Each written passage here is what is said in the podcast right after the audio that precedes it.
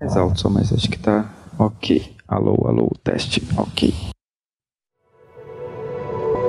Este podcast faz parte do movimento LGBT Podcasters. Conheça outros podcasts através da hashtag LGBT Podcasters ou do site www.lgbtpodcasters.com.br. Uhum.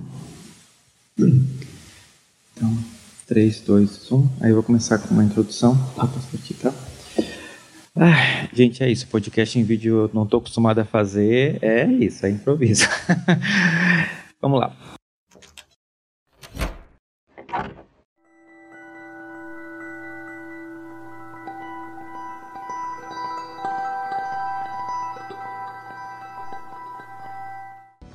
Era uma vez um povo dominado pela ignorância.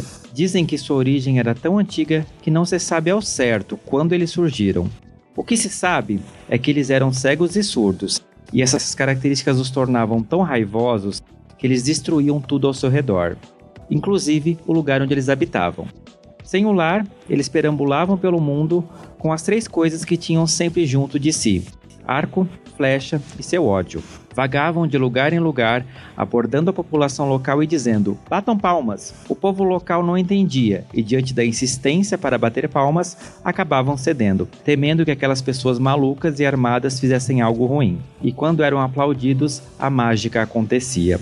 Os iracundos dançavam e entretinham as pessoas, até que erguiam seus arcos e flechas para o alto e disparavam diante da multidão, que, maravilhada, via as flechas sumirem no ar enquanto aplaudiam. Os estranhos agradeciam, davam as costas e se retiravam, deixando os habitantes locais fascinados. Será que aquele povo doido era formado por mágicos? Hipnotizados, eles não percebiam um princípio básico que hoje é senso comum. Tudo que sobe, desce. E era isso que acontecia com as flechas lançadas para o alto. Com a visão prejudicada pela claridade do sol, os nativos não percebiam as flechas retornando como uma chuva do céu e assim sendo, acabavam mortos pelos malucos que aplaudiam há pouco. E era assim que os iracundos tomavam posse daquilo que não lhes pertencia e continuavam existindo, migrando em busca de novos lugares para dizimar. Dizem que essa é a história que deu origem à famosa frase: não bata palma para maluco dançar. Apesar do tempo que passou, nós ainda nos pegamos fazendo isso nos dias de hoje. Apesar de não existir mais o show de arco e flecha, as consequências ainda são bem similares. Afinal, o que nos faz continuar aplaudindo malucos esse tempo todo? Eu sou Fernando Arazão e esse é o Fora do Meio Podcast, que faz parte da rede LGBT Podcasters e que você encontra no Instagram como arroba Fora do Meio Podcast ou Fora do Meio Pod no Twitter. E eu tô aqui com um cara que eu sou fã, meu amigo, meu ídolo. Eu não tenho nem como dizer a gratidão que é eu ter você aqui de volta. Márcio, se apresentem pra galera do Fora do Meio. Olá, galera do Fora do Meio. Olá de novo, milhares de vezes, porque eu já vim aqui algumas vezes e eu adoro estar aqui. Sou Márcio Rolim, criador do canal Biquarentona, onde a gente dialoga com toda a comunidade LGBTQIA, mas em especial com homens gays mais velhos. E é um prazer estar aqui com você, adoro. Ah, eu amo você. Obrigado de todo o meu coração por você estar tá aqui. Imagina que agradeço. E a gente está em vídeo, né? Olha só, a gente está evoluindo, gente. Isso é um teste. Eu quero saber de vocês ouvindo. Vocês gostam desse formato? A gente pode fazer mais vezes? comenta aqui, né? Manda para mim no fora do meio podcast gmail.com. E Márcio, a gente tá no mundo louco, né? Chamado Brasil. Sim. A maior loucura que a gente poderia ter, a gente começou é. lá em 2018 e esse ano, se Deus quiser, tudo vai acabar.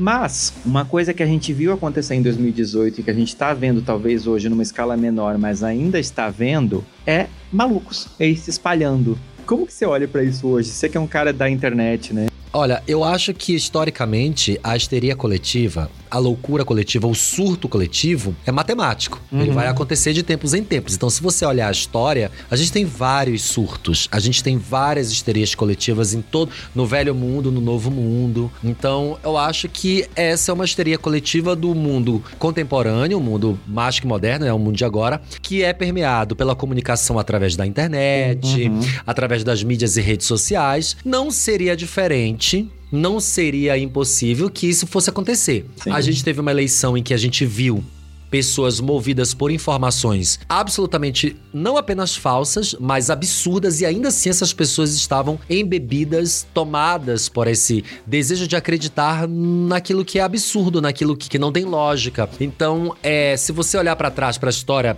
bíblica, por exemplo, a gente tem a ideia de inferno, a gente tem a ideia de céu, uhum. e hoje todas essas histórias são muito absurdas, né? Sim. né? Se você for contextualizar aquilo que é inferno, não sobra nada. Basta um pouquinho de inteligência, não vai sobrar nenhuma verdade naquilo. Talvez daqui a 100 anos, 80, não sei, a gente vai ensinar, a gente não, né? As próximas gerações vai mostrar para as crianças. Olha como essa informação através dessa antiga rede WhatsApp era absurda. As pessoas diziam que os bebês estavam sendo amamentados por mamadeiras com uma, um bico que formava uma piroca. E aí as pessoas vão ficar super abismadas, vão Sim. dizer: Meu Deus, como assim? Que história é essa? Ela dizer, Sim.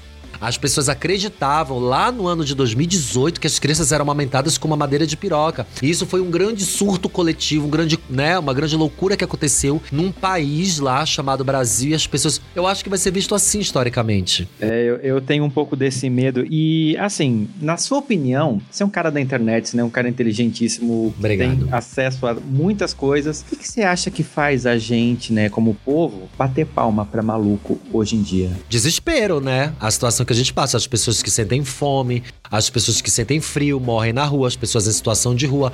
As pessoas que não conseguem ter uma progressão de vida, não conseguem realizar um plano. Às vezes você não tem fome, você não tá na rua, você tem uma casa para morar, mas você tá há 40 anos naquela vida e aquilo é muito frustrante porque você não consegue ter mais nada além daquilo, uhum. bem como ter uma vida melhor. Então acho que as pessoas entram em desespero e por uma expectativa de uma vida um pouco melhor, né? E a gente não tá falando de dinheiro, a gente não tá, a gente tá falando de qualidade de vida. Sim. É o que faz as pessoas acreditarem em malucos, né? Tipo, Cabo da Ciolo, umas coisas desse tipo, né? Né, velho da Havan, que vende pra gente um ideal de vida, um ideário de vida. Eu acho que comprar esse ideário de vida a partir do desespero, a partir da tentativa de mudança enquanto se está vivo, porque Hoje a gente pensa muito menos em viver mais do que antes, Sim. né? Hoje a gente já nasce com essa perspectiva de a gente vai morrer a qualquer momento, alguma coisa vai acontecer. Eu acho que a gente bate palma para maluco quando a gente entra em desespero e não vê mais um norte de melhorar a nossa vida. É que essa expressão, né, tipo do, do maluco, até porque é uma expressão comum da internet, né, do uhum. tem esse ditado, né, do bater palma. E, e eu fico pensando assim, eu olho para trás em 2018, não faz tanto tempo assim, são só quatro anos e Felizmente, eu já acho que a gente mudou um pouquinho essa nossa visão, mas ao mesmo tempo eu olho e penso: caramba, as pessoas estavam ouvindo um ser humano candidato ao cargo mais importante do, do país, né? Esse é um ano eleitoral, então a gente vai acabar falando disso. E elas compraram esse discurso, elas aceitaram esse discurso, né? Tava ali esse maluco nesse palco do cenário eleitoral dançando de uma forma completamente esquizofrênica, louca e perversa, e as pessoas estavam ali, clap, clap, clap. É muito louco, né? Porque foi uma histeria coletiva. Uhum. Foi uma forma muito escusa de fazer isso, porque usou-se em massa o principal meio de comunicação das pessoas hoje, que são as redes sociais, e de uma forma criminosa isso foi manipulado. Uhum. De certa forma, a culpa não é das pessoas. De certa forma, não, a culpa não é de 30, 40 milhões de pessoas que votou é da forma como foi feita. Sim. A, historicamente no Brasil, a, o, o, Estado não tem interesse em investir em educação para que as pessoas sem educação votem e escolham erradamente, erroneamente seus chefes de Estado. Isso é histórico, tá, gente? Uhum. Por que, que não se investe em educação? Ah, porque o país é corrupto. Não. Porque o país, porque os governantes não têm interesse em uma população educada, instruída, porque se ela é educada e instruída, tira essas pessoas do poder. Sim. E, e culturalmente é. também, né? Quanto mais ignorante o povo. É, exatamente. Né? Igual eu, né, essa história que eu contei aqui do começo, essa lenda dos irocundos, tipo, né, você imagina que o que sobe desce, né? Uhum. E a gente tem um pouco isso, quer dizer, a gente, nós como seres humanos, a gente é crédulo em algumas coisas. É. As pessoas se aproveitam um pouco dessa credulidade que a gente tem como característica para poder, né, fazer as coisas horríveis. E a gente vê isso muito, e eu acho que, inclusive, né, tem vários relatos até dentro da comunidade LGBT de pessoas que se deixam seduzir por aparência, né? Tudo que é bonito, tudo que tem esse ar de magia, de mistério, a gente acaba se entregando. Ah. E a gente compra em até coisas que não deveria, né? Por exemplo, quantas histórias de golpe que a gente tem de pessoas que levam pessoas bonitas para dentro de casa, porque, nossa, eu nunca imaginei que ele fosse fazer algum mal. É. a gente tá frágil, né? Existem muitos buracos, muitas muitas brechas, porque a complexidade da vida contemporânea aumentou bruscamente. E aí a gente não consegue dar conta de todas as nossas subjetividades. Uhum. Então a gente compra diversos perigos, a gente compra diversos medos, a gente compra diversos riscos. É isso que a gente vem comprando, né? A gente, vem, a gente compra no mercado o risco de vida. Sim. Porque todo alimento que a gente come tá cheio de doenças, cheio de coisas horrorosas, os ultraprocessados. Então, a gente tá comprando aí todos os dias é, uma maneira de diminuir o nosso tempo da- de vida, né, na Uhum. Terra. E é louco pensar como a gente faz isso de uma forma totalmente inconsciente e até inconsequente. E, cara, eu, eu olho, eu vejo assim, como produtor de conteúdo, né, que você também é, você vê que a gente tem uma respons- responsabilidade de levar informação para as pessoas e às vezes você não é ouvido, mas o maluco que tá lá, né, tipo assim, falando de, sei lá, uma madeira de piroca, esse tipo de coisa que a gente viu em 2018, isso repercute de um jeito que a gente que tenta falar sério não consegue. Uhum. Porque as pessoas estão mais preocupadas em realmente repercutir essa galera do que efetivamente dar voz para ideias contrárias, né? Ideias até sensatas, eu diria. Aham. É, a gente tá numa luta, né? Constante, produzindo conteúdo, tentando. Pior é que a gente não tá mais nem na, na liga, na fase de educar as pessoas para que elas não caiam nos golpes políticos, sociais e capitalistas. A gente tá num desespero já de pegar a pessoa e dizer assim: não, só não vota nele. Sim. Só não faz. A gente não tá mais conseguindo fazer, tá perdendo uma luta. Sim. Né? Tomara que ela acabe agora fim do ano, mas a gente tá desesperado. A gente que trabalha com comunicação, com educação política, Sim. com inclusão social, a gente tá meio. des- Já tá num momento assim que a gente já perdeu a mão. Sim. É aquele meme do Socorro Jesus, né? Socorro Jesus, é isso, gente, total. E, e, né, pesquisando um pouquinho pra essa pauta, acaba. Quando eu coloquei esse tema na internet, é uma coisa que eu já queria falar há muito tempo, mas eu tava esperando justamente chegar 2022, que é ano eleitoral, pra poder fazer uma síntese, né, do que a gente viveu. E a eleição do Bolsonaro no passado era uma grande pauta, né, relacionada a esse tema, porque a gente viu e as pessoas falam, ah, porque o programa de televisão deu palco, porque a Luciana Gimenez, porque o CQC etc. A gente assistia esses programas, então de certa forma a gente tava ali aplaudindo, né? Sim. E a televisão funciona dessa forma. Da audiência, enfia mais que cabe. É. Ai, a gente tava fazendo tanta bobagem antes de 2018, Uhum. ninguém se preparou. E esse golpe vem sendo arquitetado há tanto tempo e ninguém percebeu. Quer dizer, algumas pessoas sabiam, mas assim, a maioria não percebeu. A gente tava vendo isso claramente na frente dos nossos olhos, o que, que ia acontecer. E as pessoas não, não se, se deram conta. Mas, enfim. Choices. Choices, e a gente tá aqui pagando hoje o É. preço, né? E a gente tem muito, né, voltando a essa coisa que eu falei da busca do, do- o cara bonito, o corpo perfeito, a pessoa que é branquinha, loirinha, tem olho claro e etc, o quanto ela consegue vender mais essa imagem e a gente compra a desgraça porque ela é bem embalada, né? Tem um pouco disso. E isso pra gente é engraçado, né? Você não tem impressão de que nós, como às vezes até humanos, eu não sei se por uma questão social, cultural ou, sei lá, a criação de Deus é falha, a gente, quando a visão funciona, tipo assim, você se ilude pelo pacote bonito, o resto perde a importância e, tipo, você vai. A gente escuta isso muito no meio político, e eu já participei de reuniões políticas em que as pessoas falam: não, o fulano é bonito, ele vai ganhar voto porque ele é bonito. Ah, que mais tem, gente? Principalmente nas cidades pequenas do interior. Eu sou de Belém do Pará e que tem muitos municípios. As pessoas votavam no Jader Barbalho há 30 anos atrás porque ele era bonito. Uhum. Eles tinham um pôster do Jader Barbalho na parede de casa porque ele era muito bonito. Então, o Jader Barbalho, por, há, há 40 anos atrás, né, t- 35 anos atrás, ele ganhou muitas eleições com as senhorinhas, as donas de casa, Sim. por conta disso. Collor fez isso também, né? Collor fez isso já no, no passado recente, gente. E eu tenho impressão, aí você, eu quero a sua opinião sobre É. isso. Bolsonaro é um cara, já é um senhor. Você acha que se ele fosse bonito, ele tem um histórico muito grande de agressão à população LGBTQIA+.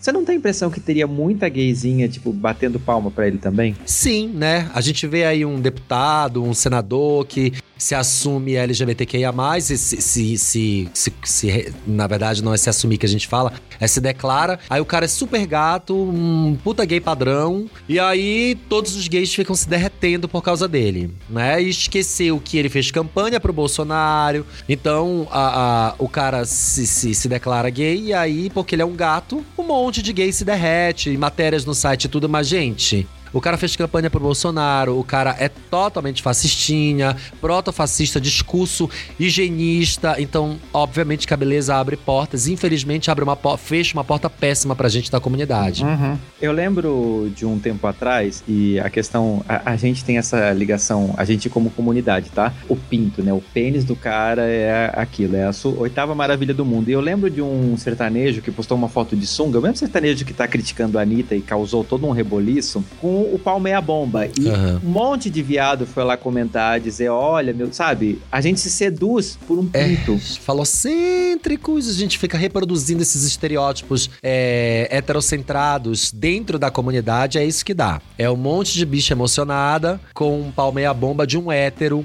homofóbico, machista, é, apoiador de fascista e que faz shows com dinheiro de verba pública da, da merenda escolar, entre outras questões. Mas a gente tá ali aplaudindo aquele tipo de situação. Por quê? Porque a gente tem um posicionamento heterocentrado e a gente reproduz o cisnormativismo dentro da nossa comunidade. Não precisa ir muito longe, não, tá, gente? Precisa só pensar no pau duro. É um casamento com aliança e bolo e dancinha. É casal de gay é, usando, se valendo do corpo da mulher para realizar seus fetiches de ser pai, sabe? Fazendo mulheres de de aluguel. Então, assim, quer ter filho, adota, cara. Não fica usando o corpo da mulher para realizar os seus sonhos, seus desejos, sabe? Então são coisas que a gente fica trazendo para dentro da nossa comunidade que só piora a nossa situação enquanto LGBT. Uhum. Não tem uma conversa madura sobre não isso. Não tem né? uma conversa madura, não tem também uma leitura sobre o espectro que isso causa socialmente, o rastro que isso deixa, tá?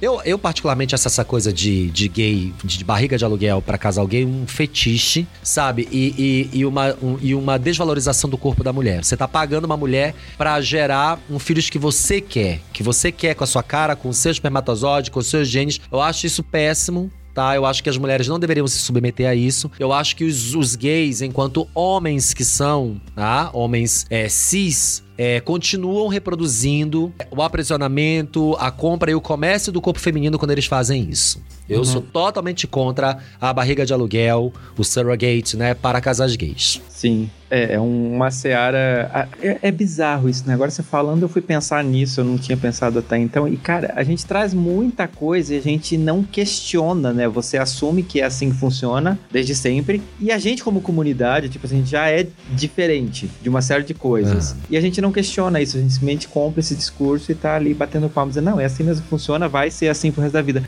Não, não. Não, não, não precisa ser assim. A gente precisa dialogar, sentar, conversar com a comunidade e a gente precisa interseccionar os recortes. Uhum. A gente precisa dialogar a questão do gay branco e os homens gays pretos. A gente precisa dialogar com a comunidade preta, que não se relaciona bem quando o homem preto é gay. A gente precisa se relacionar com a comunidade feminista, que não se relaciona bem com mulheres trans. Não precisa ser assim para sempre, gente, senão a nossa vida vai piorar muito. Sim. E enquanto a gente tá aqui nessas questões, né, os malucos estão ali avançando e cada vez conseguindo e conquistando coisas que a gente tá aqui anos lutando, consegue isso aqui, um tantinho de nada, e eles vão lá e tomam da gente daqui a pouco. É, mau caráteres, fascistas, homofóbicos, que eles estão sempre prontos para achar um caminho de apagar, de dizimar a nossa existência. Mas a gente vai lutar enquanto der, enquanto de vida tiver. Uhum. E, e, uma das coisas que eu vejo falar muito, né? A gente acaba vendo, vou falar do governo agora, a famosa cortina de fumaça, né? Que é exatamente um pouco disso que, né, nessa historinha que eu contei do começo,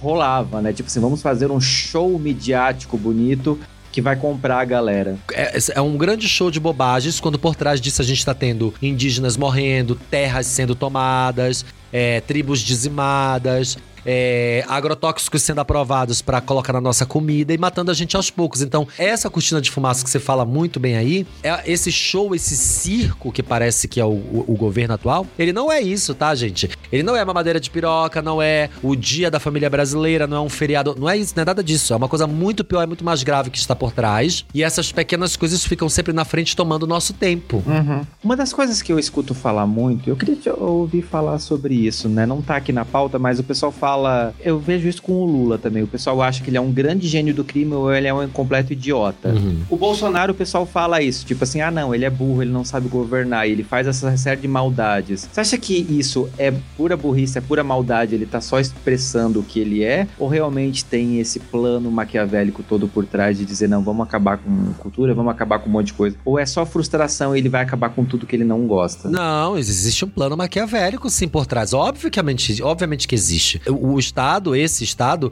não tem interesse em investir em cultura. Ele quer uma população controlada pela, pelo Estado. É um grande plano maquiavélico, sim, que a gente espera que não dê certo, mas sim, vamos acabar com toda a cultura, vamos acabar com todas as manifestações, vamos acabar com todo o ativismo, direitos. Uhum. Sim, é um grande plano para transformar isso num estado em que você não tem mais direitos e que ele seja todo controlado pelo governo, que o povo não tenha mais poder sobre suas próprias decisões. Óbvio, não é só maldade, não. Existe todo um plano arquitetado para que seja assim. E eu acredito que não seja nem o Bolsonaro. Eu acho que ele é burro mesmo, mas eu acho que as pessoas ao redor dele se aproveitam dessa ingenuidade para poder botar elas o plano em prática e coloca a figura nele. Então ele recebe toda essa carga e a gente não enxerga às vezes quem são as pessoas realmente, né, que estão ali arquitetando todo o processo. Então por isso que é extremamente importante, eu vou falar com você agora, não adianta você pensar e perder um tempo a escolher só o presidente, tá?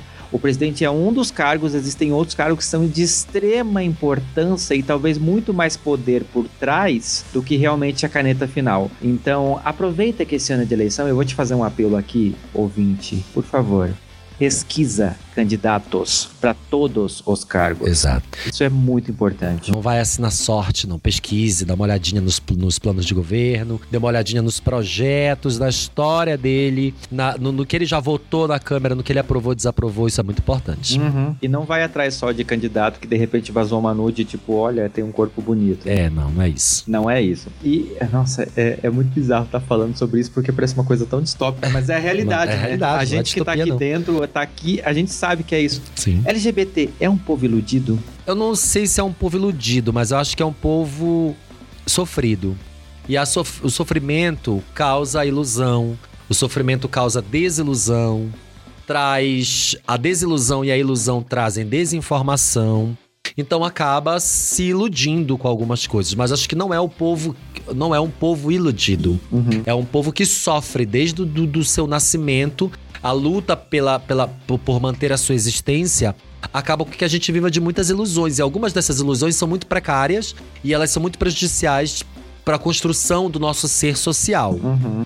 Eu acho, na, na minha opinião, e né, a gente tem mais ou menos a mesma, dali da mesma geração, e uma coisa que eu percebo, eu espero que as gerações futuras não vão passar por isso. A gente apanhou tanto no passado que qualquer carinho pra gente a gente tá se entregando. Sim, isso é um fato. Mas às vezes também tem, tem LGBTs que se apanharam tanto no passado que não se entrega por absolutamente nada, esqueceu a alegria do carinho, a alegria do. É muito extremo. A vida do LGBT é muito extrema. Uhum. Então por isso que a ilusão e, e o ser iludido, né, de ser emocionado. É, é, é uma frequência, é uma constante na nossa vida. Porque é muito sofrimento desde o começo. Sim. né? É, a gente sempre acabou aceitando migalhas, né? Principalmente a gente com a dessa geração. Porque a gente não teve as oportunidades que as pessoas jovens, graças a Deus, estão tendo agora. Aham. De ter uma série Netflix mostrando um casalzinho LGBT adolescente bobinho. Bobinho, Uhum. sem drama, sem nada. A gente não teve isso. A gente sempre tava É. vinculado a essa coisa, tipo assim, não, você pode amar alguém, mas você vai morrer no final. Você vai ter um sofrimento. A, gente, a gente comprou essa ideia, né? É, e, e- e finalmente a gente tá tendo histórias agora que, que podem, que são realidades de muitas pessoas, né? Uhum. Que, que eu acho isso precisa começar a ser retratado cada vez mais. Sim. A gente deixar um pouco a história da bicha dramática que vai morrer de AIDS ou vai morrer espancada. Sim. Né? Desde o Brokeback Mountain, que a bicha morre espancada. É, a gente não tem. A gente começou a ver agora coisas legais, histórias legais. Ah, recentemente a gente tem série aí, como Euforia, que é um monte de LGBT aí sofrendo pra caramba. Então, Uhum. adoro Euforia, tá, gente? Não me cancelem, mas aqui é, é só sofrimento e dor pro, Sim. pro LGBT que tá lá, que é uma menina trans, né? Uhum. A gente precisa de um Heartstopper, às vezes, pra É. poder, tipo assim, só ver aquela coisa comendo Sim. uma pipoca e dizer, tá tudo bem, Que fofo. que fofo. É. Falta um pouco isso, né? É É. verdade. E mudando um pouquinho agora, né? A gente trabalha com internet, né? O podcast, você, youtuber. o que a gente mais encontra por aí são malucos, né? Que ah, se aproveitam desse palco, dessa blindagem que a internet supostamente dá, porque não dá, tá? Você pode botar ali a cara de um personagem, mas tem métodos de saber quem você é se você cometer um crime. E infelizmente essa é uma conversa que é muito recente, né, dessa uhum. questão dos crimes digitais. Mas uma coisa que eu vejo muito, né, como usuário do, do, Twitter, e você provavelmente percebe também, é o quanto a gente gosta de tornar malucos famosos, né? Que a pessoa vai lá, faz uma uma agressão verbal numa padaria aqui no, em São Paulo, alguém grava esse vídeo, esse vídeo vai pra internet, esse vídeo viraliza, e essa pessoa, olha lá, essa pessoa está falando contra o gay que estava lá comprando pão, mas quem fica famosa é essa pessoa. Depois ela entra numa fazenda, né, nesse tipo de coisa e vai ganhando cada vez mais repercussão. Por que, que a gente faz malucos famosos? Eu acho que não são malucos, são pessoas mau caráteres mesmo, são pessoas ruins. Porque senão a gente acaba entrando numa seara capacitista. Acho que, acho que as pessoas que são. que agem com muita maldade, muito mau caratismo, com muita leviandade nas redes sociais e que são famosas e que, que, que tem muito palco, que tem muita. Elas não são malucas. Elas são pessoas ruins, mau caráter, são pessoas criminosas, uhum. né? Então, eu acho que a gente sim é responsável por tornar essas pessoas criminosas, medíocres e, e, e fascistas é, quando a gente dá palco para pouco que elas oferecem. Então, quando a gente tem uma, uma doutora, né, que vira DJ, a gente tem uma, uma influenciadora que dá uma farofa, chama um monte de famoso, despreza os seguidores. Quando a gente tem um, um fascista nazista que tem um podcast com 5 milhões de seguidores. Então, assim, a gente dá palco para essas pessoas que são pessoas com pensamentos protofascistas. Eles não são malucos, eles não são loucos, eles não estão fazendo isso de forma é, insana e aleatória. Eles estão fazendo porque eles querem, porque eles são ruins. Uhum. Entende? E a gente é responsável porque a gente tá se satisfazendo com muito pouco do, daquilo que eles dão. E aí a gente dá palco para eles, né? Quando a gente. Enfim.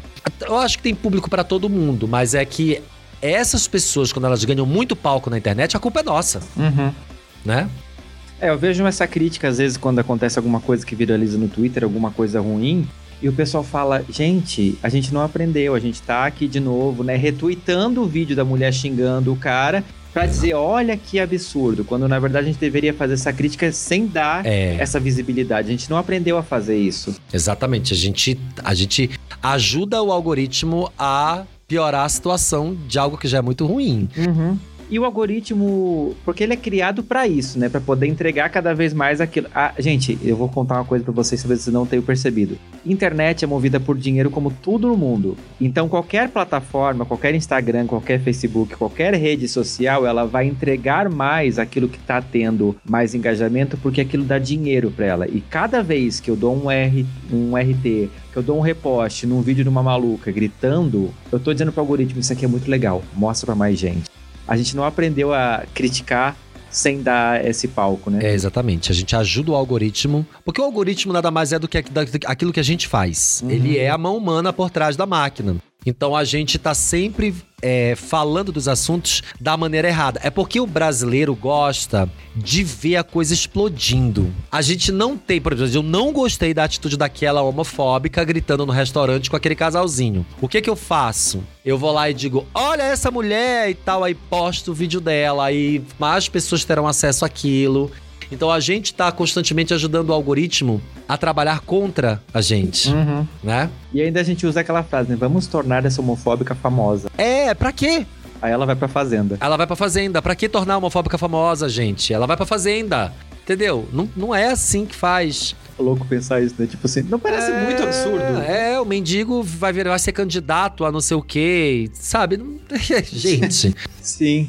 E as plataformas, querendo ou não, hoje a internet, gente, ela é muito recente. A gente ainda não tem leis suficientes para tudo aquilo que ela pode é. causar de mal. A gente está aprendendo a lidar com ela Sim. ainda, apesar dela já estar tá na nossa vida há muitos anos, né? A gente uhum. nunca enxergou. E as plataformas, elas não se responsabilizam, né, pelas coisas horríveis que elas acabam fazendo. Quase nunca. Agora que a gente está começando a ter os primeiros posicionamentos das plataformas, como o Twitter, o YouTube, que tem apagado ou é, cancelado contas de criadores que né, cometem crime contra a União. Mas até então a gente não tinha isso. Isso começou agora nesse governo. Uhum. Aí, é, usando o caso, né, do, do podcaster que você citou, famoso ali, é, é isso acontece, né? Aí a galera, sei lá, tira ele do ar por um tempinho, esfria aquela pauta, né? Esquece-se aquilo, daqui a pouco ele volta. Ele já voltou novo. e ele pediu 30 milhões de reais para a parte dele lá no, no podcast dele. Então, Pois é. Eu queria 30 milhões também, gente, se vocês quiserem. Eu queria um, na verdade, só um. pois é.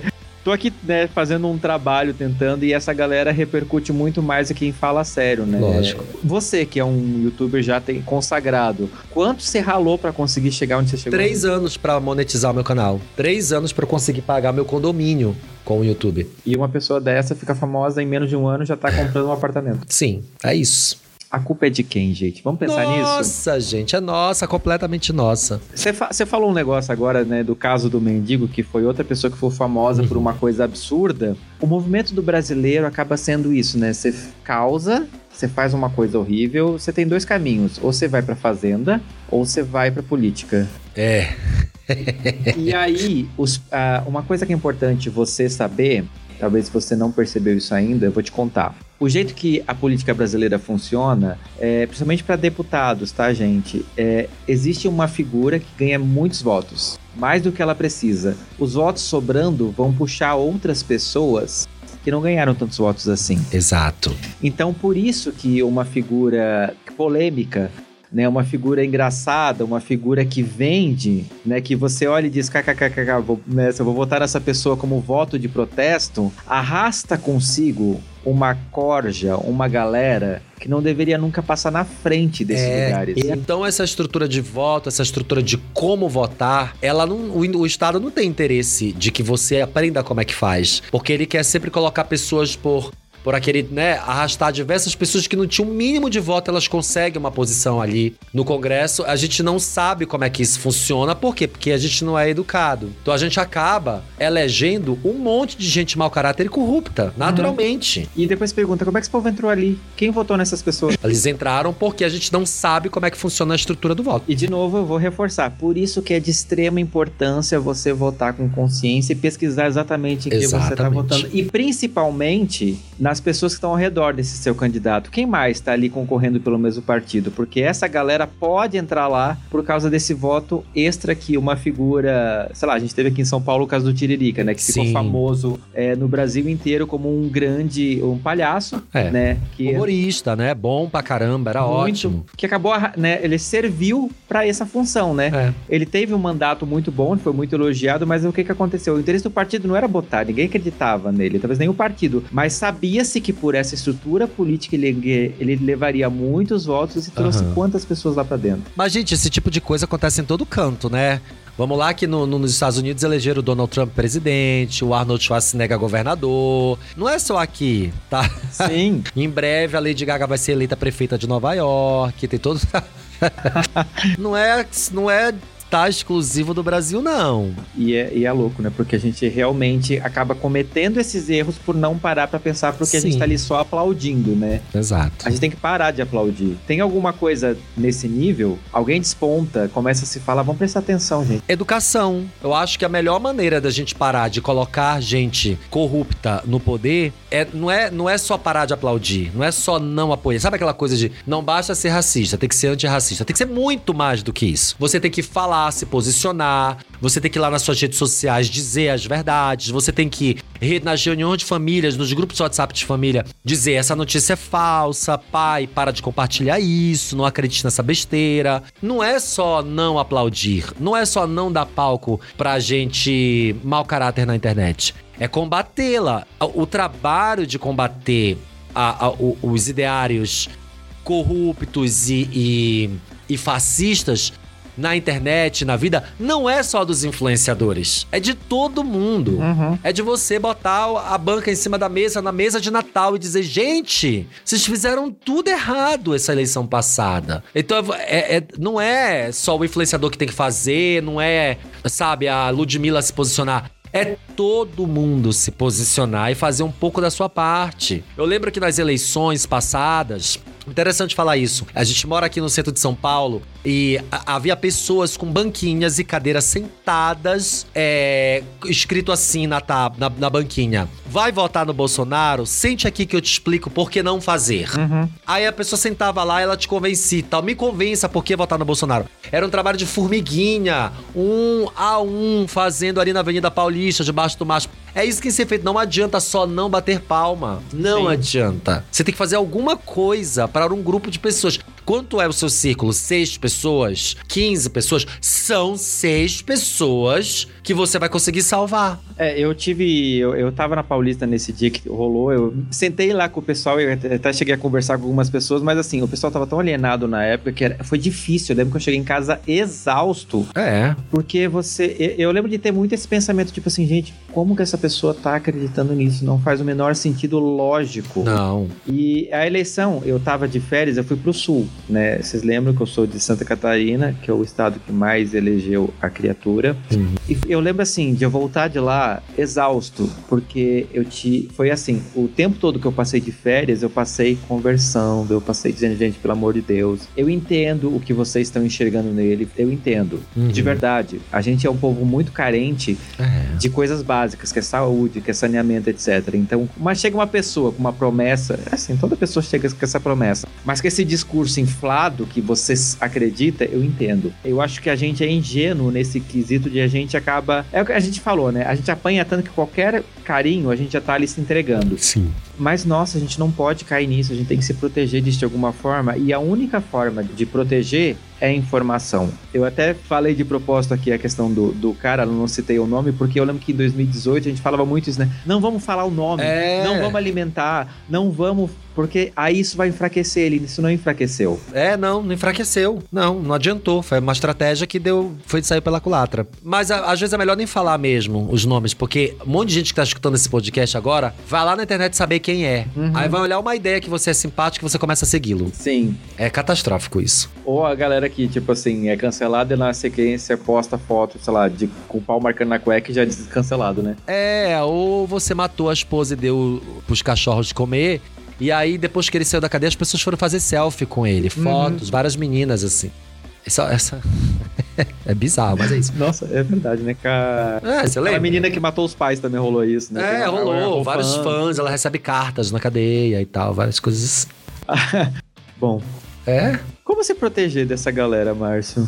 A gente já falou, educando. Não tem outro caminho que não seja educação e esclarecimento se a gente não trabalhar de forma que a gente mude a perspectiva das pessoas através da verdade, falei igual um pastor agora, né? Mas não tem nada relacionado com Deus isso, a gente não vai sair dessa lama, não vai sair. Então acho que acho que muito muito para além da gente se proteger, foi, foi bom você ter falado isso. Boa essa pergunta. Acho que muito para além da gente se proteger, a gente precisa ensinar as pessoas a se protegerem. Porque, de certa forma, a gente, a gente não tá protegido, tá? A gente tá muito à margem da, do perigo. Porque a gente, a gente faz comunicação, se expõe, bota a nossa cara aqui para falar. Aí a gente sai bem ali na esquina, uma pessoa não gosta de você. Aí dá um, uma, uma lampadada na cara. Mas a gente tá protegido ideologicamente. Uhum. Isso a gente tá blindado. E a maioria das pessoas não está.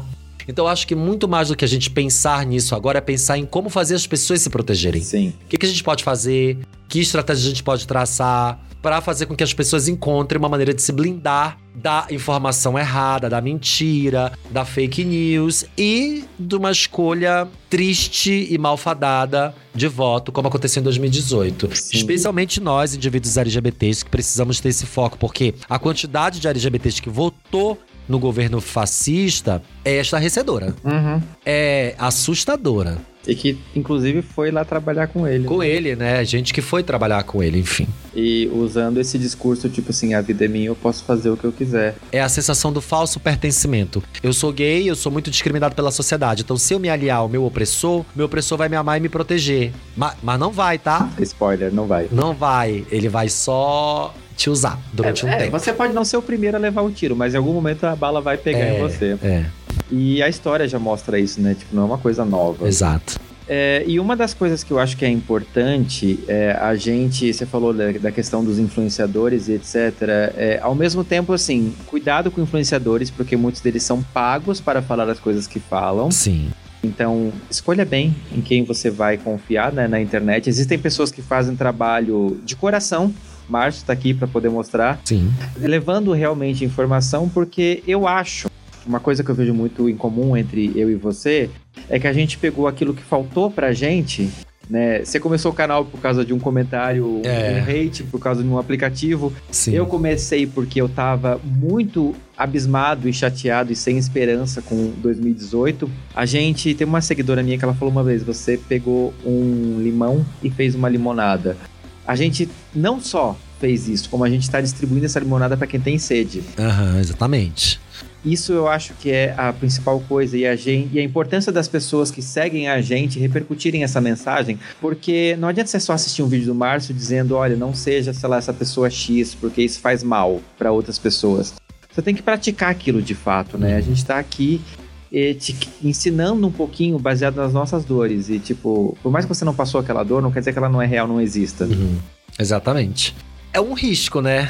É o risco que se corre da gente acabar subvalorizando as dores e a gente que faz comunicação também a gente erra muito, muito. Né? o tempo inteiro. E especialmente a gente erra em relação ao próximo, não só em relação ao conteúdo que a gente faz. A gente generaliza as dores, as situações. Às vezes tem um LGBT que votou no Bolsonaro, a gente quer que, que ele se dê muito mal. A gente tá tudo errado, tá? Não é esse, não é o caminho. Não é o caminho enquanto comunicador. Mas eu me vejo cometendo esses erros constantemente também. Até porque a gente é humano, né? Sim. É isso. É, uma das coisas que eu acho que são que é importante a gente ter sempre em mente, gente, é difícil lembrar disso todo dia de manhã, porque a vida acontece, né? Tem hora que você quer, tipo assim, viver nesse mundo de contos de fadas. Você quer uhum. esquecer que essa série de horrores que a gente tem fome voltando, desemprego altíssimo, etc. E você quer viver naquele mundo da, da Cinderela. Tem uma amiga minha que ela falou o seguinte em 2018. Ela, né, obviamente, fez campanha contra o Bolsonaro. Quando ele ganhou, ela disse que o pensamento dela foi o seguinte: apesar de tudo, eu não tô aqui como o alvo principal. Eu sou branca, eu moro num lugar bom de São Paulo, eu tenho uma família que me apoia, eu tenho emprego, eu tenho uma série de privilégios. E veio a pandemia e mostrou para ela que não, ela não está tão protegida é, quanto ela tá... achou. Não é bem assim. Então, uma coisa que a gente precisa tomar cuidado é onde a gente está. A gente acha que a gente está protegido, pode vir uma coisa que você nem imagina que existe, uhum. que você só viu nos livros de histórias e de repente te colocar no mesmo nível do LGBT, da população de rua, dessa galera que já é desvalorizada, que já é minorizada. Uhum. Cuidado. Então, tipo assim, quando você for votar, é, mais do que pensar, ah, esse cara é homofóbico, esse cara é machista, esse cara é misógino, mas ele não me atinge diretamente, cuidado. Uhum. Cuidado. Porque sempre tem uma brechinha. Sim. A vida ensinou isso muito pra gente é, já, né? É, muito. Sempre vai ter um lugar onde o perigo pode passar é porque, assim, a parte boa, ela precisa de espaços, de caminhos muito grandes para nos atingir. A parte ruim da vida, não. Qualquer buraco, qualquer brecha, ela pode nos atingir. Uhum. E é interessante que você fale disso porque a, não é engraçado essa coisa que a gente dá muita atenção por aquilo que é muito pequeno? Uhum. A gente tem mil comentários maravilhosos sobre um conteúdo que a gente fez, aí tem um hater que vem ali te dar um ódio, e aí você dá atenção para ele. Sim. Muita atenção, perde seu sono, é terrível. Então a gente precisa estar muito atencioso, a gente precisa estar muito atento e forte, gente.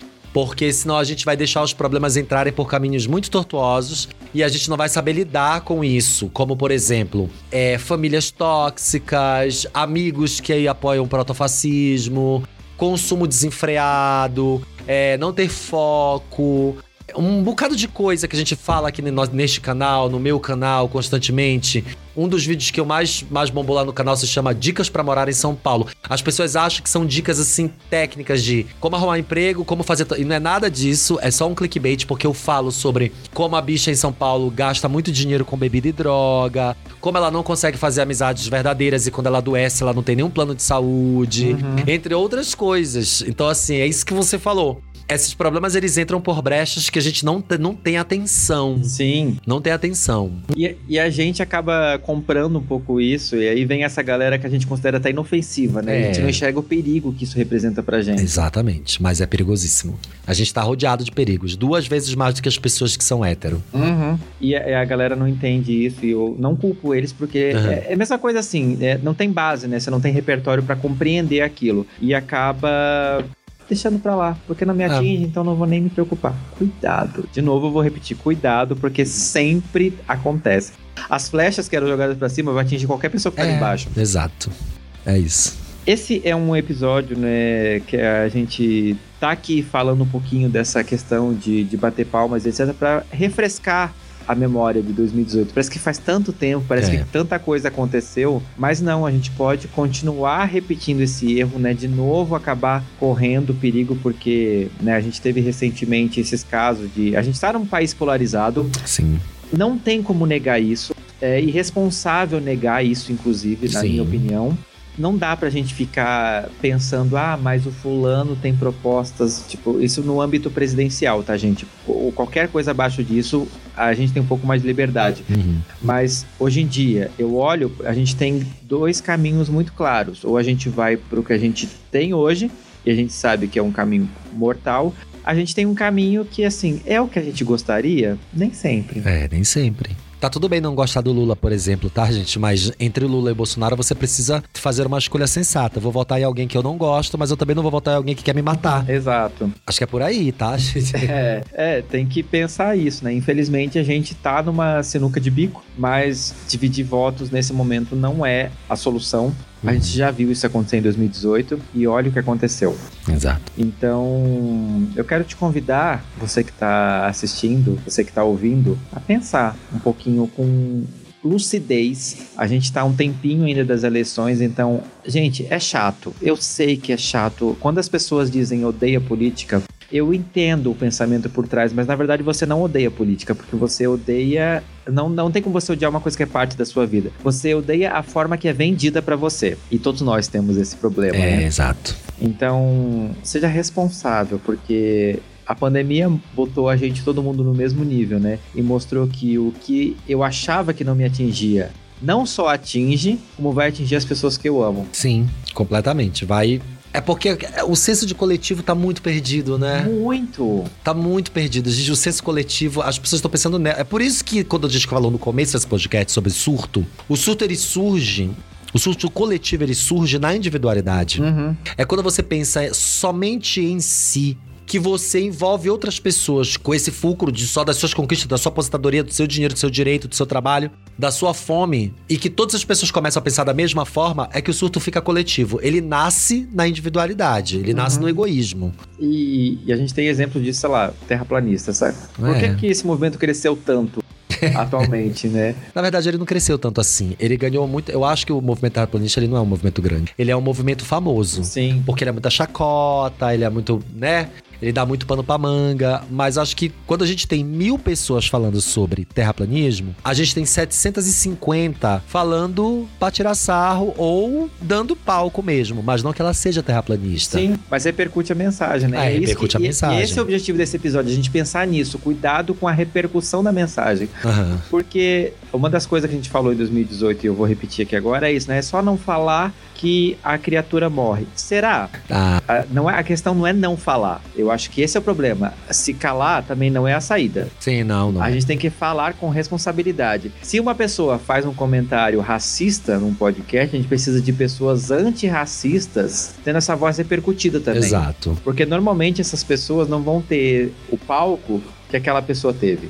O direito de resposta mostra um pouco isso. É, né? o direito de resposta, réplica, tréplica. E também aquilo que é liberdade de expressão, né? Também mostra isso. O que é liberdade de expressão? E quando eu pulei essa parte e, e tô tendo minha liberdade de agressão. Eu tenho o direito de agredir aquela pessoa com a cortina da liberdade de expressão, não é aí. Sim. Esse episódio é pra gente refletir um pouquinho nisso, né? De novo, a gente tá chegando na eleição, então olha ao seu redor e pensa exatamente qual movimento você vai fazer. A vida, gente, e o cenário político do qual você faz parte, quer goste, quer não goste, gostar ou não gostar é um direito seu, mas você faz parte dele. É um jogo de xadrez. Você pode ser um peão, você pode ter um pouco mais de relevância, mas em algum momento a sua jogada pode pôr tudo a perder ou garantir a vitória. De que lado que você quer estar, aí é com você. É isso aí. Escolha o lado do bem. E pesquisa.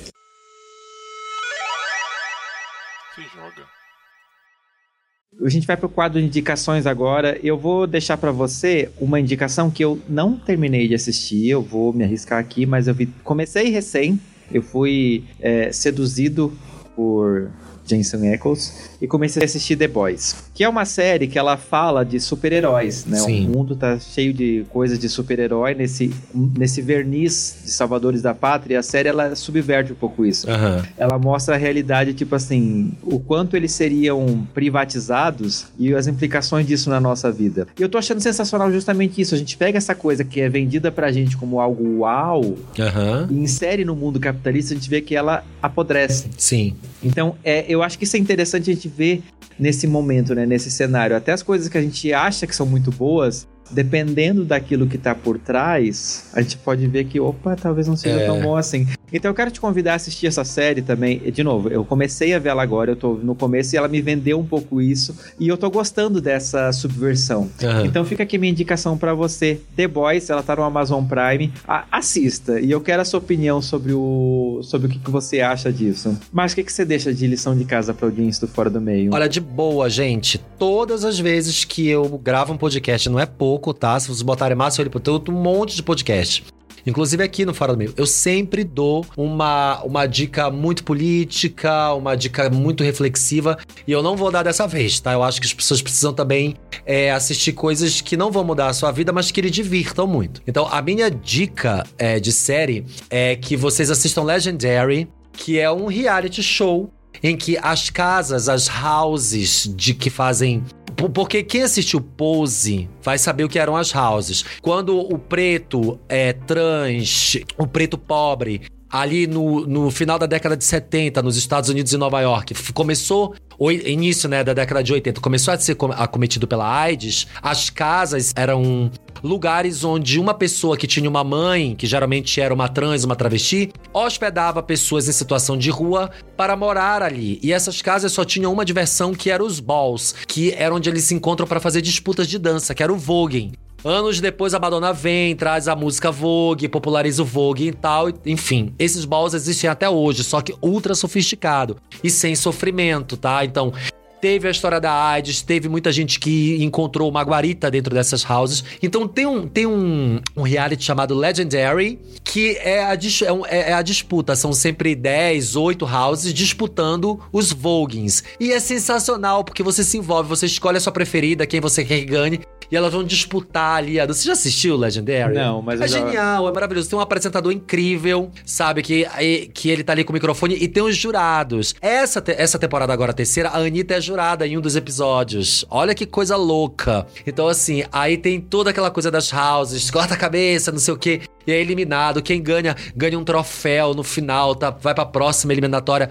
Eu recomendo muito, porque tem um pouco de história da comunidade preta, trans e gay. Tem um pouco de história deles, conta um pouco de como eles chegaram naquela house, como eles foram acolhidos por aquela mãe. Muitos deles é, sofreram acidentes, sofreram violência e não conseguiu arrumar emprego. E na house eles começaram a trabalhar. Uhum. E aí tem o reality, tá? É pancada. Você tem que dançar pra sobreviver. Você tem que dançar muito bem. Então eu recomendo Legendary pra vocês é, se divertirem muito com os caras que dançam muito. E eles têm que dançar duas vezes mais pra poder chegar no final da, tempo da temporada que ganha 100 paus, né? 100 mil dólares. É diversão, é alegria, é você aprende um monte de termo, um monte de coisa. Pra quem gosta de inglês, é um show de, de street English, que é aquele inglês mais usual da rua ali. E é um show de cores, de alegria, de felicidade, porque eles têm que fazer cabelos, figurinos e tudo mais. Então não vou deixar nenhuma. E tem um cunho político, tem todo um fundo político por trás, né? Mas assim, é muito mais diversão do que qualquer outra coisa. E eu tô amando essa temporada que tem uma Anitta lá, hein, gente? Sim, eu vou fazer uma confissão aqui. Na verdade, eu não. Sabe por que eu não assisto? Eu morro de inveja de quem sabe dançar porque eu sou um fiasco. Vai ter que assistir essa série. Essa série é genial. É um reality, né? Na verdade, é um Sim. reality. Então, já que a gente. Pra quem não gosta de, de reality, assim, dá uma chance ao Legendary, que é um puta reality. Eu adoro. Sim, maravilhoso. Márcio, e como que o pessoal te acha na internet, nas redes sociais? Todas as redes têm o mesmo, o mesmo nome: Bi40tona. B-E-E 40 Tona. YouTube, Twitter, Instagram, TikTok, por favor. É tudo igual, Bi40tona. Era bicha, quarentona, mas as redes me proíbem de usar a palavra bicha, porque você sabe que a gente é censurado o tempo inteiro. Então fica aquele bi de B-E-E, né? Aquele de Ei, Bi e tal. Tô por ali. Ou joga no Google Márcio Rolim, que já tem bastante coisa, vai dar pra me encontrar lá. Sim, com toda certeza. Tu vai estar ali no Instagram do Fora do Meio também, todas as redes, etc. Sim. Eu, eu Tô muito feliz de estar aqui contigo, né? Adoro gravando tá aqui. mais um episódio, Adoro. gravando. Eu sou seu fã. Eu também sou muito seu fã, adoro seu podcast. Eu adoro que as pessoas, quando eu indico lá, as pessoas vão seguir, vêm comentar comigo que adoraram a, a entrevista, o bate-papo. E eu acho que é isso, a gente vai construindo uma rede Uhum. aos poucos, né? Porque a gente é pequeno, a gente não tem recurso, mas a gente constrói uma rede muito fiel de pessoas que são muito fãs da gente, Sim. né? A gente a gente conhece elas pelo nome, quando elas entram nas lives. Então, é, eu acho que vale muito a pena fazer esse trabalho. Eu adoro estar aqui. Sim. Obrigado, eu, obrigado. Eu sou seu fã, eu gosto muito. Eu acho que você agrega demais, porque eu, eu espero um dia chegar assim, tipo, cara, eu quero ter esse conhecimento de vida Imagina. do Márcio Rolim. Você porque... tem muito mais. Não, a gente tá aqui. Eu- gente, sigam esse cara de verdade. Obrigado. Vejam os vídeos dele, porque, assim, cada um é uma aula. E eu já participei de algumas vezes, então se você quiser me ver lá, tem essa opção também. Algumas aulas inúteis, porque tem- eu falo de muita coisa inútil, tá, gente? Também, porque é, é bom, é importante. Precisa, né? É, precisa A dar uma. precisa dar aquela esparecida Sim. às vezes. E é isso que eu gosto. Eu acho que esse equilíbrio é o que é o essencial, Sim. é o que faz a vida ser gostosa e bacana. E se você não segue o Fora do Meio, gente, tá esperando o quê? Segue a gente no Fora do Meio Podcast no Instagram ou Fora do Meio Pod no Twitter. O que você acha, gente, dessa questão? Como você acha que vai ser esse ano? Vai ter muita gente doida, maluca, pirada, se vestindo de palhaço pra poder ganhar voto? Será que vai ter muito mendigo por aí, candidato? Ou doutora Deolane, ou humorista. É, pois é. Manda ali no fora do meio podcast arroba gmail.com. Quero saber a sua opinião. E é isso. Eu encontro vocês daqui a 15 dias. E não esquece de dizer aqui, gente, se vocês gostaram desse formato vídeo, porque é, é uma camada extra de trabalho, mas vamos ver se vale a pena. Se vocês gostarem, quem sabe isso se torna uma frequência aqui no Fora do Meio. Um beijo grande, gente, e eu encontro vocês daqui a 15 dias em mais um episódio do Fora do Meio. Tchau, galera. Tchau, pessoal. Até mais.